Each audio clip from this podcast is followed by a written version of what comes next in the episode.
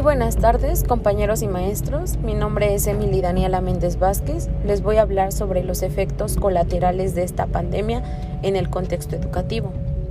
Este podcast habla sobre el impacto en la educación para cada uno de los jóvenes, universitarios, niños y niñas que se encuentran en confinamiento debido a la pandemia de COVID-19. Quiero hablarles un poco sobre este tema. Soy una docente y alumna, una más en cada uno de los miles de maestros que estamos en una lucha constante de cada día sobre un sistema educativo. La crisis sanitaria, social y económica, denominada COVID-19, en la cual estamos viviendo a nivel global, no hace más que poner de manifiesto las carencias que nuestro sistema siempre ha presentado pero ahora se hace más patente. Podría hablar de infinidad de estos, de temas o carencias, pero solo hablaré sobre el campo de manera directa, la educación, en la cual les estoy comentando sobre esta problemática social que detectó frente a esta situación de pandemia y confinamiento que estamos viviendo en nuestro trabajo, escuela, en la sociedad. Este trabajo tiene una problemática que es el labor docente, la falta de carencias de condiciones económicas, sociales, tanto de los alumnos como de los maestros. A los maestros se les pide disponibilidad de 24 horas, se les pide dominio de nuevas tecnologías, así como de la noche a la mañana, afianzar una teledocencia computable y evaluable. Hablemos de los protagonistas de todo esto, que son los alumnos.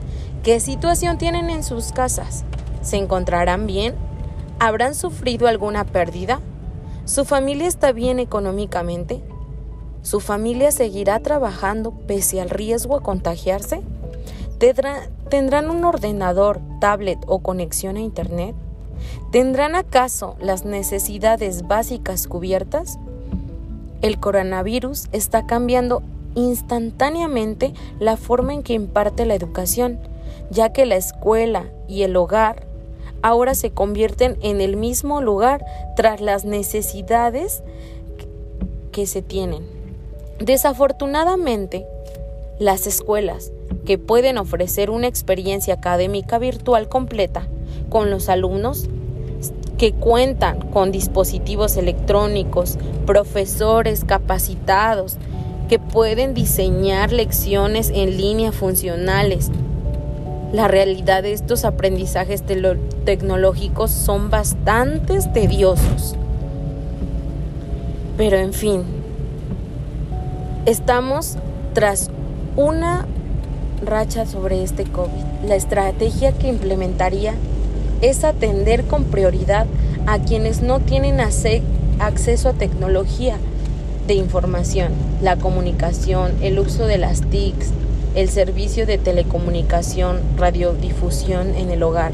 Esto acompañado de una buena planeación argumentada, dinámica, con aprendizajes sencillos, pero fortaleciendo, que tengan interés en aprender, fortaleciendo los aprendizajes significativos. Todo esto es una educación a distancia focalizada, dosificada y que fomenten actividades lúdicas. Compartir con las demás docentes actividades que fortalezcan un aprendizaje permanente.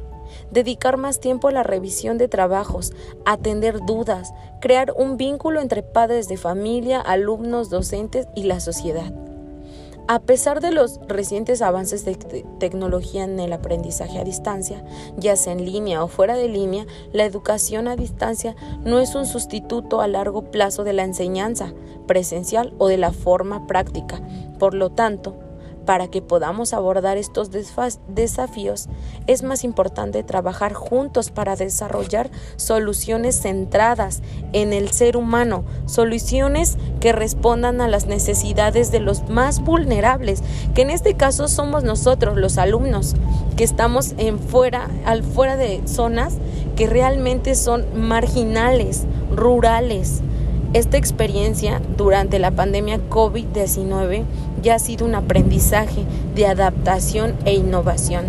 Los invito a todos los compañeros, alumnos, maestros, que seamos acreedores a nuevos avances tecnológicos, fomentar este más vínculos, tener la capacitación, estarnos evaluando constantemente.